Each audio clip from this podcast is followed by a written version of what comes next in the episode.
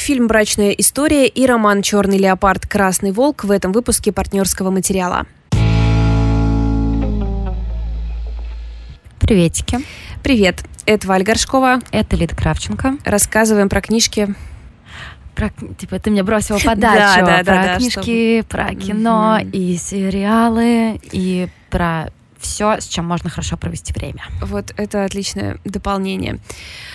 У нас вообще заканчивается год, на самом деле. И это последний выпуск, где мы говорим про какие-то новые вещи, которые мы увидели, потому что следующий выпуск будет подведение итогов и все. Да, на самом деле, я думала о том, что, может быть, тут немножко рассказать про свои итоги, а потом подумала, у нас же есть Инстаграм. Если вы почему-то еще не подписаны на наш Инстаграм, мне нравится, как я все более и более устала каждый Да, раз это одно и говорю. то же. Все меньше и меньше. Но если до сих пор не подписаны на наш Инстаграм, подпишитесь, пожалуйста, ладно? Пойдите да подпишитесь. Да. Там будет много итогов, и главное, что касается итогов, это, конечно, то, что мы ждем ваших. В следующий наш выпуск будет собран не только из нас и Ли- из меня и Лиды, он будет собран из ваших голосовых сообщений. Это легальный способ записать голосовое сообщение людям, которые его ждут, поэтому я предлагаю вам Да, мы реально, воспользоваться мы реально вас просим его записать. этой возможностью. А, Мы просим где-то примерно в районе минуты м, записать. а, Можно поменьше. Ну, можно поменьше, но это совсем конечно, немножко получится, в общем. Ну, типа, Ну, подготовьтесь, в общем. Сереохранители.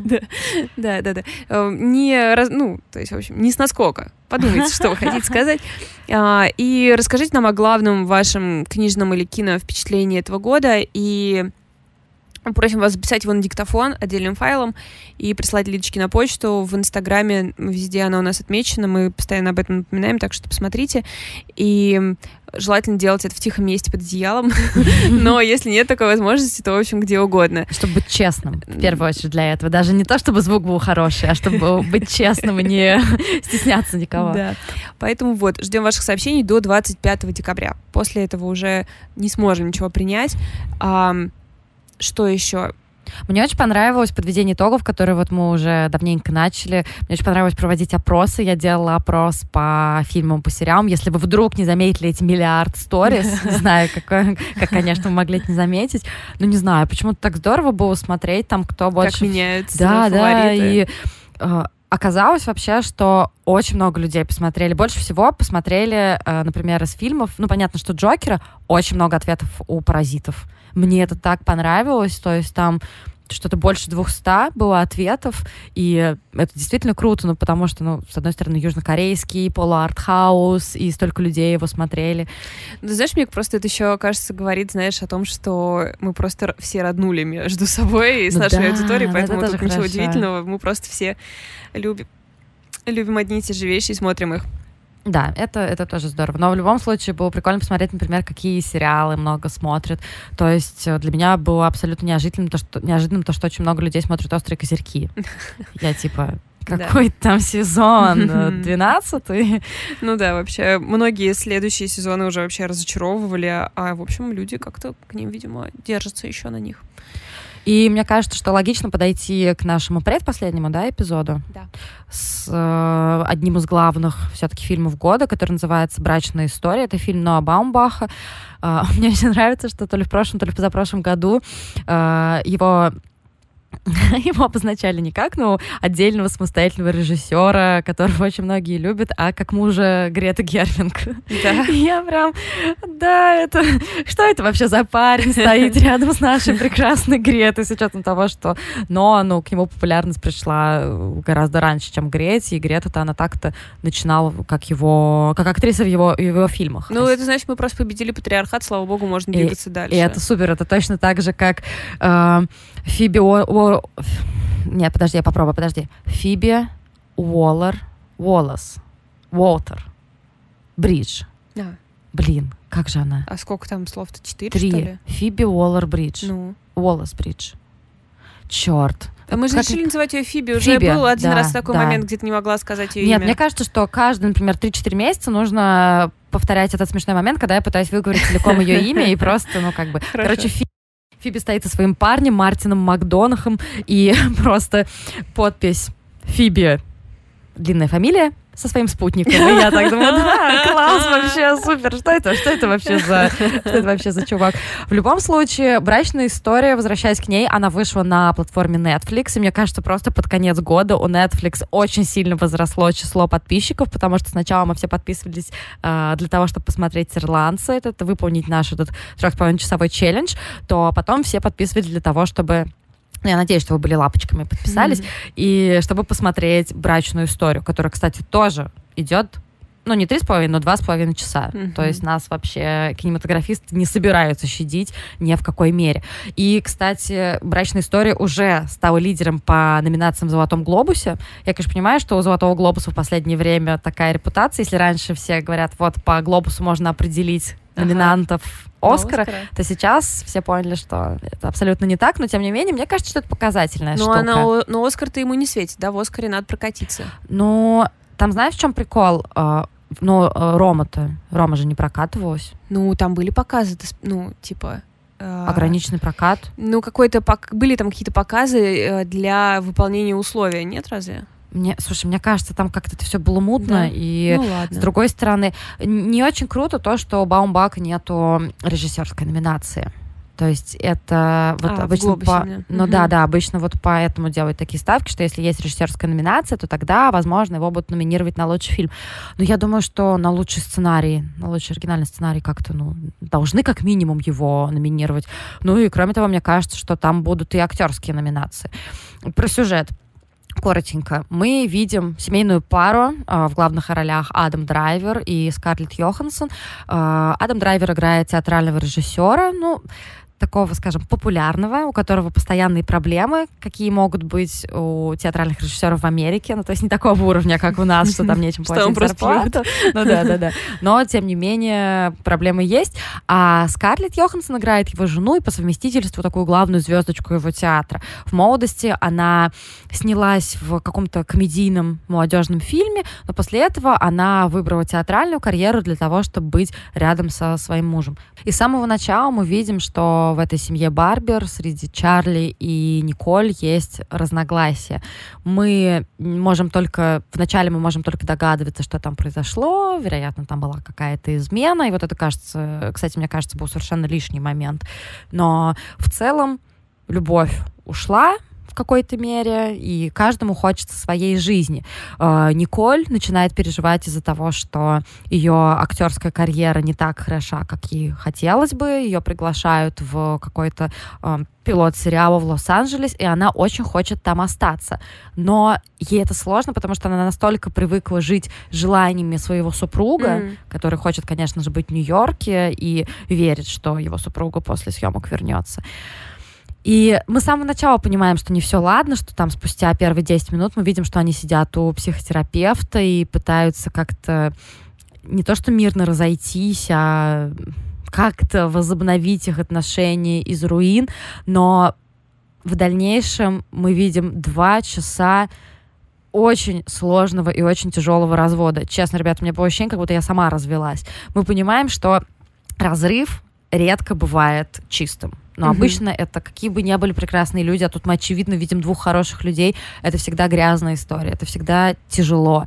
Но тут просто вся вообще бронетехника впускается в ход, там вплоть до самых жестких адвокатов, манипуляций ребенком и все прочее. Да, то есть это получается такой Крамер против Крамера, и там, кстати, даже есть прямая отсылка, очень милая. Что он делает э, а, сэндвич?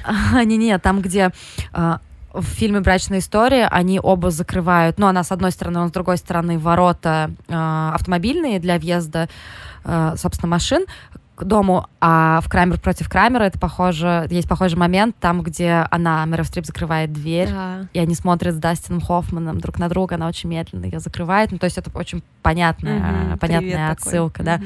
Кстати, по поводу адвокатов, нужно отметить, что Лора Дерн там играет, и она просто великолепна. Она играет адвокатессу Николь, и она просто так прекрасна. Я бесконечно ее обожаю. Я бы очень хотела в первую очередь номинации для нее. Mm. Ну, то есть я каждый год говорю, что Оскар Шарашкина контора, но каждый год так радуюсь, когда смотрю там, когда мои какие-то любимые актеры или мои любимые фильмы или сценаристы получают номинацию. Ну, ты просто, как, не знаю, находишь мешок с подарочками в феврале. Это, это всегда очень приятно.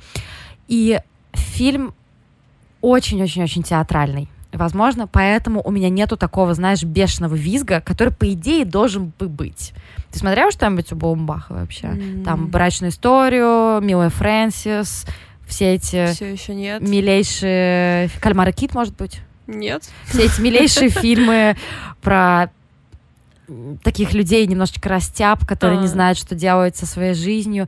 И так-то я все эти фильмы очень люблю, но брачная история не произвела на меня такого глобального впечатления, которое, я надеюсь, произведет на вас. И в чем тут может быть проблема? В первую очередь, опять же, в том, что это очень театральное кино. Из-за того, что он театральный режиссер, она театральная актриса. Э, многие моменты, ну, это просто, знаешь, такой чистый актинг. Uh-huh, uh-huh. И многие планы, мы понимаем, что это все театральная история, то есть там может быть, например, сцена 20-минутная в одном помещении, то есть как там, например, была сцена знакомства Николь вот с ее адвокатессой, там, где они сидят mm-hmm. и все это дело обсуждают в одной комнате. Это все очень похоже на театр. И ты знаешь, мне показалось, что есть в этом какой-то перебор. Но тут вот именно мои болезненные отношения, взросленные провинциальным театром, который, ну, ничего хорошего про него не могу сказать. Одна из самых сильных сцен, которую очень многие отмечают, это сцена э, такого первого хорошего скандала, потому что очень э, до, долгий период времени, там, может быть, часа полтора, они не могут как следует поругаться. Ага. И я все жду, да, господи, да кинь чашку, разбей что-нибудь, накричи на нее, ты накричи на него, но они этого всего не делают. И вот эта единственная и первая сцена ссоры, мне она показалась слишком театральной. Ну, то есть, потому что, согласись, в театре там все немножко через чур. И да, это, видимо... но это определяется э, и форматом, просто да. форматом и тем, что зритель далеко сидит. Да, да, да, да, да. Надо докричаться и все вот это, ну, какие-то бытовые такие штуки. Конечно, теперь там часть традиции, но да, вот на экране это видеть сложно. Дело. Ну, мне показалось, что это может быть чересчур возможно. Большей части людей, все, с кем я обсуждала этот фильм, они все говорили, ты, ты не шаришь, ты не шаришь, замолчи. И, кроме того, очень интересно, Адам Драйвер вписывается в пространство, он же просто огромный, ну, он там да. что-то там ну не двухметровый, но что-то очень высокий паренек, и его вписывают все время в такие пространства тесные. маленькие, а. тесные. И тут мне пришла на ум очевидная и очень красивая метафора, то, что Адам Драйвер — это город Нью-Йорк. То есть, во-первых, это его город, у него там театр, он не хочет оттуда уезжать, и то, что там просторно, просторные высокие помещения, то, что э, все эти небоскребы рядом с ним, таким э, большим высоким высоким мужчиной. А Скарлетт Йоханссон, она играет знаешь, такой Лос-Анджелес. Она теплая, она милая, она маленькая, миниатюрная, и все эти маленькие домики Лос-Анджелеса, и, собственно, это ее родной город, в котором она выросла, в котором она хочет тоже остаться. И это именно такое не урбанистическое противостояние двух городов. Классно. Для меня это стало ну, самой, самой милой, наверное, метафорой. А, но, кстати, знаешь, что я хочу сказать? Несмотря на вот эту очевидную э, связь с Крамер против Крамера, для меня это, знаешь, такой Ла-Ла Ленд с детьми, на самом деле. Ла-Ла Ленд с детьми и без песен. Ну, просто потому что это же история, на самом деле, про любовь к себе в первую очередь. Почему Николь уезжает от своего мужа? Потому что она хочет попробовать жить в городе, в котором ей нравится, работать на работе, которая ей нравится, пробовать что-то новое. И точно так же, как... Э, героиня Эм Уотсон, она решает выбрать что-то свое и заняться своей жизнью. Mm. И тут та же история и в сторону персонажа Адама Драйвера, Чарли. Это понятно, это мило, но мне было невероятно тяжело его смотреть. Просто потому что когда в расставании пускаются в ход, знаешь, все вот эти самые самые грязные вещи, когда ты для того, чтобы выиграть суд, рассказываешь адвокату какие-то мелочи, но это что-то очень личное, то, что было рассказано только тебе, но ты расскажешь об этом адвокату, чтобы он потом это использовал. Просто мы э, лежали, его смотрели и просто за голову хватались, насколько это, насколько это тяжело. То есть и тут тоже такой обман, потому что большинство фильмов Ноа Бомбаха, они довольно легкие То есть, да, тебе грустно, такая легкая меланхолия, когда ты смотришь, например, ту же самую милую Фрэнсис, то, что это героиня Грета Гервин, которая не может устроиться в жизни, ты думаешь, ох ты, рохля, я типа такой же, то тут никакой легкости нет. Тут легкие, легкие первые, наверное, 10 минут, прекрасно, замечательно, очень красивый, а все остальное — это дикая борьба, и ты тоже в эту борьбу ввязан как зритель. А как они вместе э, в плане как, как актеры? Потому что что-то, возможно, это мой вопрос моего восприятия. У меня такое ощущение, что Адам Драйвер-то ведь малыш. Нет, они... Ну, в смысле, ему же 35-36 лет ему. А ей? Мне кажется, ей плюс-минус столько же, нет? У меня не было... Видимо, просто он позже появился, и поэтому он у меня всегда ощущение да, из-за да. девочек, что он просто подростком каким-то начал. Да, она раньше все-таки стала такой звездой большой. Да, на самом деле этого нет. То есть они смотрятся, ну, как бы гармонично, все хорошо. Но еще одна была у меня претензия, то, что мне показалось, что там нет никакой между ними химии. Ну, то есть э, я на них смотрю, и даже вот эта та самая сцена ссоры, которую все хвалили, ну, там Мне показалось, каждый они... отрабатывает Да, свой да, номер. они как будто, как будто репетируют и все прочее, но тут опять же меня просто задавил социум фатально. Мне, мне, меня окружают люди, которым очень сильно понравился этот фильм, и которые все от него буквально в восторге, и я такая, ну, может быть, типа, со мной что-то не так, но в любом случае, даже если я вас как-то убедила и переманила на свою сторону, я не говорю про то, что это фильм плохой. То есть те какие-то недостатки, которые я перечислила, да, они как бы снимают парочку баллов с него, но вы понимаете, что это получается тогда типа 8 из 10, mm-hmm. а не 10 из 10. То есть это все равно фильм достойный внимания, это важный фильм, про который я практически уверена, мы будем очень много говорить в следующем году, потому что, ну, как минимум из-за его номинации на «Глобус», и я думаю, что на «Оскаре» он также отметится как минимум, как я уже сказала, в номинации за лучший сценарий. Поэтому посмотрите, это в любом случае хорошо сделанная работа, очень качественная, и даже несмотря на то, что вот я сказала, что мне кажется, что нет химии между вот главными актерами, да, Каждый из них по отдельности прекрасный актер. А чтобы вы понимали, я ненавижу Скарлетт Йоханссон. Это просто вот ремарочку такой обязательно надо было вставить. Раньше был только один фильм, в, который я могла, в котором я могла ее терпеть. Это, разумеется, трудности перевода. Но теперь этих фильмов два. Я вообще забыла про то, что это Скарлетт Йоханссон, про то, что у меня там были в одностороннем порядке какие-то к ней чувства, и она действительно очень хорошо себя показала. Знаешь, я, конечно, такой там не супер кинопрофессионал и все прочее, но там была сцена сцена, которая меня так растрогала, снятая одним кадром, mm-hmm. Mm-hmm. когда она прощается с ним, желает ему спокойной ночи, они уже спят в разных комнатах, и она совершенно спокойно желает ему спокойной ночи, уходит себе в комнату, это все одним кадром, и прям у нее сразу слеза да. выкатывается, и она морщится и начинает плакать. Это все в один момент, то есть как у нее меняется лицо, и это было так понятно и так естественно. Mm-hmm. Мне кажется, у многих из нас были такие моменты в жизни, когда тебе вот нужно держать лицо, а потом ты можешь отвернуться и уже зареветь, как тварина. Ну, в общем, и это меня ужасно растрогало. Поэтому брачная история Ноа Баумбах на Нетфликсе, а если вы вдруг уже ее посмотрели, я рекомендую пройтись по биографии Баумбаха, потому что там действительно есть что смотреть. Я, например, очень люблю фильм «Кальмар и кит», он такой трогательный, такой прекрасный, и уж наверняка э, нужно посмотреть «Милую Фрэнсис» и «Госпожу Америки». Я вот не смотрела «Марго на свадьбе», но просто критичное количество людей ее хвалят. Те 10 человек в моем окружении, там, типа из 100, которые ее посмотрели, э, они от нее в восторге. Поэтому на Бамбах, э, брачная история, Netflix, очень рекомендую обратить свое внимание. Под Новый год появляется всегда ощущение бешеного дедлайна, пропущенного, и у меня еще по многим причинам. Ну и книгу о Марлона Джеймса «Черный леопард, красный волк» э, я с сентября если mm-hmm. я правильно помню, читаю ее. Mm-hmm. И э, ощущение дедлайна, в общем, накрыло меня как раз на этой неделе, потому что если я вам про нее не расскажу в этом году, то как бы уже смысла не будет возвращаться к ней в январе, придется просто признать, что она мне не понравилась, хотя это не так.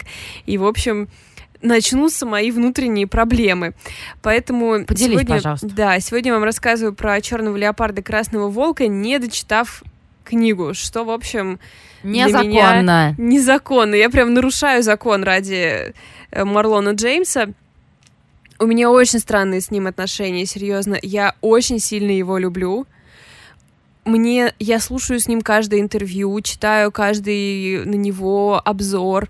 Мне очень нравится все, что он говорит. А мне еще и нравится, как он выглядит. Ну, он сексуален, как Какой э, вообще огромный черный бог, естественно. Да. И это тоже большая часть моей, моей с ним истории, да. А, Он еще так немного, знаешь, грубоват, когда а, дали Нобелевскую премию этому чуваку, австралийцу, которого, который там а, Понимаете, как хотите вообще? Мы вам дали всю информацию. Да, который, типа, оправдывает всякие массовые... Ну, в общем, ладно, неважно. В общем, дали этому скандальному писателю, и там стали появляться какие-то истории про то, как он вел себя на вечеринках, как он оскорблял там писательниц или что такое. Ну, В общем, типа, вообще даже реально неприятный человек. Помимо того, что он э, любитель диктаторов, он еще и просто мерзкий чувак. И Марлон Джеймс написал что-то вроде, ну, вообще, конечно, писатели очень воспитанные люди, я бы, типа, отпиздил его рожу сразу. О, А, какой дерзкий мальчик. И было еще какое-то интервью с ним про его творческий процесс, и он сказал, что он не верит в вдохновение, потому что если бы он следовал за вдохновением, он бы последний раз написа- писал что-то в 89 году. Господи, спасибо ему за это. Да, и он сказал, типа, никогда не слышал, чтобы танцор говорил, потанцую, когда у меня будет вдохновение. Типа, поэтому я Очень логично. да. А, У Марлона Джеймса есть Букеровская премия за роман «История семи убийств» о покушении на Боба Марли. Это огромное исследование, э, и там миллиард приблизительно персонажей, которые рассказывают свои истории. Ты хочешь показать мне его сексуальную картинку какую-то? Да. Да. Какой он классный. Очень классный, да. Вот. ам, значит, история семи убийств выходила, по-моему, в 16-м, в прошлом, в 17-м у нас, может быть. Ну, в общем, не очень Время. давно. Кого это вообще интересует? Конструкт. Да. А, и вот сейчас вышел его черный леопард, красный волк. Значит, что происходит, когда выходит книга Марлона Джеймса? Я читаю все аннотации, все про нее, притаскиваю ее домой, рассказываю, что это книга, которую обязательно надо прочитать, но я сейчас читаю кое-что другое. Дим, может быть, ты пока начнешь? Несчастный Диман пробирается через миллиард героев, 50 параллельных линий. Короче, страдает три месяца, а потом я просто не читаю эту книгу. А он такой, ну Валь, ну давай обсудим, Да. давай обсудим. Мне типа так было с историей семи убийств. Я начала ее читать, я поняла, что что-то мне сложновато пробраться через все это. Мозг мой недостаточно развит для этого. В общем, я помуслякала ее и оставила. Черный леопард, красный волк, когда он появился в продаже, я э, мы были в отпуске, Дим вернулся чуть раньше, я ему написала, пожалуйста, купи ее, потому что я так ее сильно жду. Потом приехала, блин, мне надо читать кое-что, почитай пока ты. Короче, Дима насиливает черного леопарда с мучениями, а и вот уже идет который месяц, когда я просто не могу его догнать. это Слушай, очень странная ситуация. это, это- это напоминает какую-нибудь абстрактную ситуацию, когда есть парень, очень симпатичный, с которым ты все хочешь сходить на свидание, но у тебя реально нет времени, у тебя работа, у тебя английский, не знаю, курсы ударных или еще что-то такое, и он правда тебе нравится, Да, но да, ты да. Поэтому я свожу его, слушай, подружкой. Типа того. Видимо, со да. своим нынешним парнем. Ну вот, это была личная часть моего обзора, блогерская. Теперь про саму книгу давайте поговорим. В общем, сам Марлон Джеймс, когда анонсировал выход этой книги, он назвал ее африканской игрой престолов, и тем самым, в общем, маленечко себе испортил, мне кажется, восприятие его потом романа, потому что только тот факт, что там много персонажей, царства всякие и очень много всякой крови. Это фэнтези, инцеста, да? Да, да. А, ну, это не делает роман новой «Игрой престолов». И, в общем, ничего там похожего от этого нет, просто это самобытная история, не нужно никак... Ну да, и не сказать, что это минус. Ну и да, в общем-то, э, абсолютно уверена, что будут экранизации. Э, Это первая часть трилогии. Я уверена, что права либо уже проданы, либо Netflix сейчас перебивает чью-то цену на него, и мы обязательно это все увидим на экране. Это рассказанная несколькими героями история поиска некоего мальчика Мгм. в русском переводе мальца, который, возможно, является наследником некой империи, а возможно и не является. Но его надо найти. Мало ли. Историю рассказывает каждый по-своему, и каждый врет. То есть у нас будет несколько версий одной и той же истории, и это будет задача читателя понять, кто что правда, что неправда, и составить какой-то... Как Росимон какой-то. Ну, типа, да. И э, в общем, черный леопард, красный волк начинается с истории следопыта. Это первый как бы, герой, это такой охотник. Мы обнаруживаем его, видимо, в тюрьме, где он некоему там, комиссару или как-то там, какому-то человеку, в общем, рассказывает историю. И как он его наняли для того, чтобы найти этого мальчика, и он начинает свой рассказ со слов «мальчик мертв». Угу. Малец мертв. Но потом, чтобы рассказать э, историю, как он искал мальца, он сначала рассказывает всю свою жизнь с момента рождения. Вот. Здесь э, Джеймс создал огромный, очень сложный, очень продуманный мир, основанный на африканских мифах. И здесь для многих читателей оказалось очень неожиданным, что африканские мифы — это охренеть какая жестокая хрень почему-то я про это знала, и у меня есть подозрение, что в детстве я читала какой-то сборник африканских mm-hmm. сказок, мне кажется. Вот что-то у меня такое какое-то в памяти есть, и я помню, что была это какая-то дичь, и точно ребенку давать это было нельзя. А, здесь, начиная от а, какого-то изнасилования мужчин мужчинами, инцестов, а, крови, каких-то кишок, просто гендерной неопределенности. Звучит а, неплохо. Всего этого очень много. И сам следопыт довольно неприятный персонаж. Поэтому, когда ты читаешь историю, рассказанную им, и которая наполнена вот всей этой чернотой и страхом, а это может быть, конечно, отталкивающе. Но сами африканские мифы — это невероятно богатая и совершенно для нас неизвестная часть. Там какие-то птицы-вампиры, какие-то меняющие гендер существа или люди, мерзкие похотливые русалки, какие-то проводники. Короче, там столько вот этого всего, просто закач... Ну, то есть на три книжки. А, а так это первая часть? Первая часть трилогии, да. И здесь, конечно, я увидела, что российский читатель гораздо хуже принял книгу, чем американский, именно по причине мерзости. И я видела все эти отзывы про то, что, господи, на первых страницах у нас и гомосексуализм, и прочие отклонения. Я такая, ну да. Учитывая, что там не то чтобы гомосексуализм, просто э, какой-то обряд типа такого. Ну, в общем, отклонение, серьезно. Ну, в общем, э, я, честно, не очень понимаю, как в 2019 году можно шокироваться от инцеста и гомосексуализма. Ну, то есть «Игра престолов» всем была норм вообще? Да, да. Нет, конечно, это очень странный мир. То есть это доколониальная Африка, условно. А, дикая абсолютно.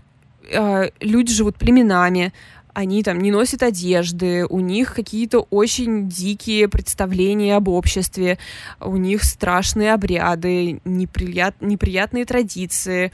Все вот это, конечно, есть, но я не понимаю, почему это шокирует, потому что, ну, мне кажется, это ну, как-то, я не знаю, нас жизнь вроде уже подготовила к тому, чтобы воспринимать такие вещи. Ну да, начиная с Библии, где там много было в Ветхом Завете разных очень классных историй, которые тянут на порно-триллер, поэтому давайте не будем ханжами. Да, здесь я думаю, что, ну, если вас это оттолкнет, как бы в этом нет ничего, конечно, страшного, она не очень приятная для чтения, тут ничего не скажешь, но она очень интересная, потому что он накопал кучу всего, и вот эти все африканские мифы, они теперь э, будут в поп-культуре, культуре, и мне кажется, это очень классно, потому да. что там много всего интересного. Мне кажется, как минимум прикоснуться к этой культуре. Я вот вообще действительно про это ничего не знаю, и это, это очень круто. Ну, ну, то есть и то, что ты это читаешь в каком-то адаптированном художественном виде, ну, тоже... Ну, конечно, кто возьмет сейчас какие-нибудь африканские Тогда, сказки да. по доброй воле читать это все? Нет, естественно. Только, только если, мне кажется, я вот тоже сейчас вспоминала после того, как ты сказала, мне кажется, я читала, у меня были сказки народов мира в детстве, а, там тоже, быть, по-моему, вот такая большая красивая книжка, и там тоже была какая-то несколько африканских сказок, но давайте понимаем, как, поймем, ну, что все это супер адаптации. И на самом деле сказки братьев Грим это абсолютная чернуха, а уж африканские сказки, мне кажется, Да, ну дичь. вот, видимо, в них много телесности, и вот это отвергает. То есть там какой-то, например, вот этот следопыт, он там рассказывает, что из-за того, что ему не сделали обрезание, э, в нем, типа, и мужское, и женское начало остались, потому что, типа, необрезанный член — это все равно, mm-hmm. что вагина. Oh. Ну, там довольно логично, в общем, звучало. В моем пересказе не очень, потому что это так не работает, но в э, пересказе их э, какого-то верования. В общем, звучало логично. А, Ну, я думаю, иудеи как бы поняли тебя и Там много всякого такого, каких-то, типа, в общем, сексуальных, да, вещей, основанных на телесности именно. Ну, не знаю, почему это пугает. Меня не очень пугает. Я представляю себе эти голые, черные, накачанные сухожилия, эм, Тихо, тихо, тихо. тела. Ну, то есть, не знаю, как-то мне легко очень представляется весь этот мир. Но главная, конечно, проблема с тем, чтобы читать эту книжку, почему я так ее хвалю, а сама читаю с сентября, заключается в языке. И тут мы попадаем в очень странную историю э, с, под названием «Русский перевод». Мгм.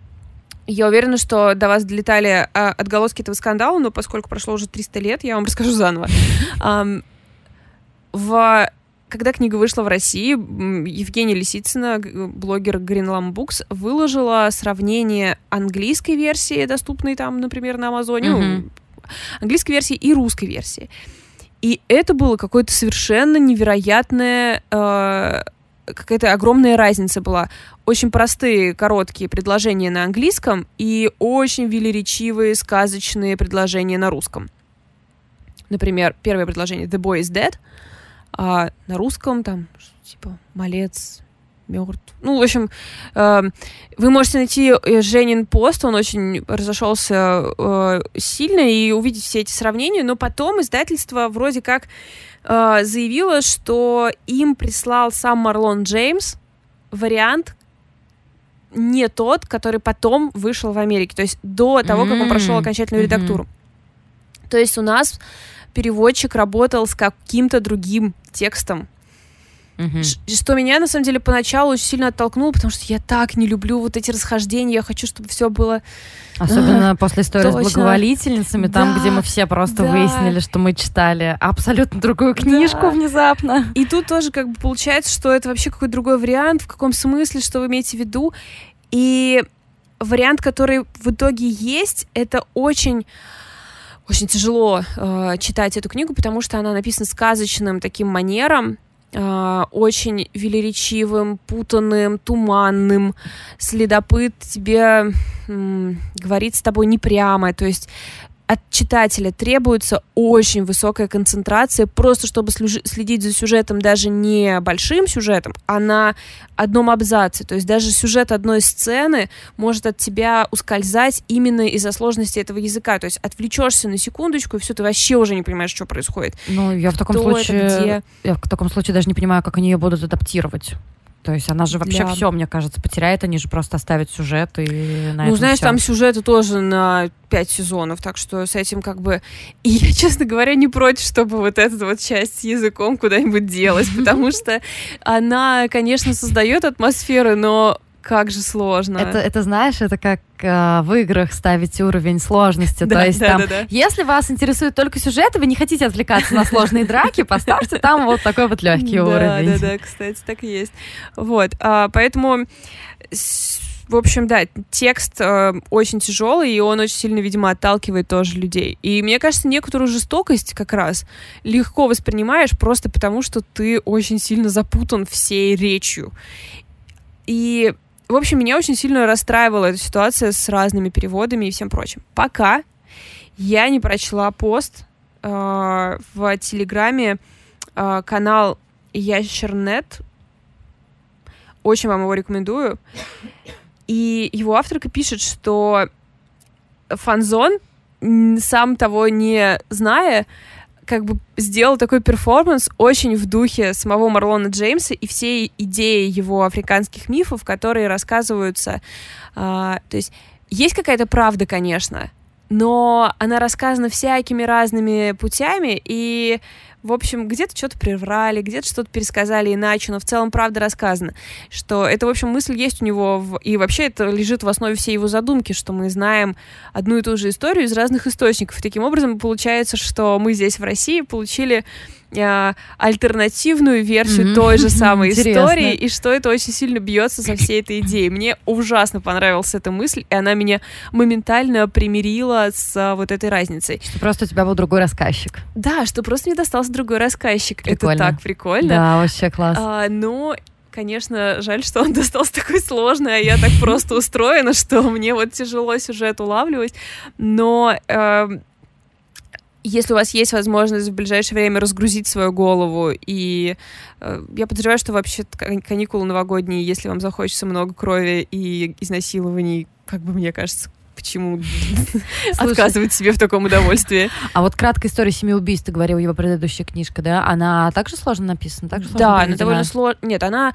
Там язык проще, она сложно устроена структурно, то есть там очень-очень много героев, ну, типа 50, да, и они рассказывают свои истории в не особо заботясь о том, чтобы дать тебе... От читателя. Да, да, да, да. И то есть пока ты въедешь, пока ты их как-то более-менее начнешь отличать друг от друга, пройдет какое-то время. И, ну и, соответственно, из-за этого кажется, что сюжет тоже движется не так уж быстро, потому что, в общем, пока все выскажутся, в общем, тут уже, э, ну, и все события не начали происходить, это уже 300 страниц, например, прочитал. Но это все-таки Букеровская премия, и, в общем... А ты читала ее? Ну, да нет, говорю тебе. А, да, да, да, да, да, да. Нет, я, ну, я какое-то там количество страниц прочла то, и с Диманом бросила. обсудить, да? да? Так что, возможно, стоит, стоило позвать Диму на этот подкаст как человек, который прочитал Марлон Джеймса, а, а я бы выступала как человек, которому просто нравится этот чувак. Не в курсе вообще, как что у него с творчеством, просто нравится парень. Такая вот ситуация. Ну, у вас хороший семейный подряд. Ну, я считаю, да, в общем, да. Ну, в общем, неплохо все получилось. Ну, в общем, смотрите, мы вам уже потихоньку накидываем э, занятий на новогодние праздники, потому что я уверена, что к числу к третьему вам уже надоест есть есть смотреть «Властелин колец», поэтому вот как минимум можете заняться брачной историей и в целом пройтись по биографии, э, фильмографии Баумбаха, либо Марвин Джеймс прекрасный, красивый мужчина. Просто посмотрите интервью с ним Просто полтора часа все. смотрите его фотографии в Google картинках, и это уже будет хорошо. Ну и мне кажется, что черный волк. Леопард. Черный леопард, рыжий волк. Красный волк. Просто все ну, перепутала. Волк, леопард, неважно. Да, какая разница. Тоже может стать ну, вы дайте себе, да, дайте себе возможность попробовать. Вдруг В конце концов, что это ваша тема. Страданиями душа совершенствуется, так как сказал классик. Какой классик это сказал, мне интересно? Это был в фильме «Формула любви». Ты была готова к этому вопросу? Да. Просто несколько раз уже это упоминала, думаю, вдруг ты на самом деле не знаешь, кто это сказал, поэтому такое используешь выражение. Я могу сказать, это говорит моя мама, и как бы все, шахмат вообще. Ты просто готова к всему. Это правда. Ну что, ребят, давайте обсуждать, значит, все в Инстаграме. Да, пожалуйста. И мы ждем ваших э, аудиосообщений. И мы ждем ваших вашей любви. А если уж вы совсем готовы нам дать очень много любви. Можете поставить нам оценочку на любой платформе, где вы нас слушаете. Это вообще, это практически материальное выражение любви. Да, я согласна. Спасибо вам. Пока. Пока.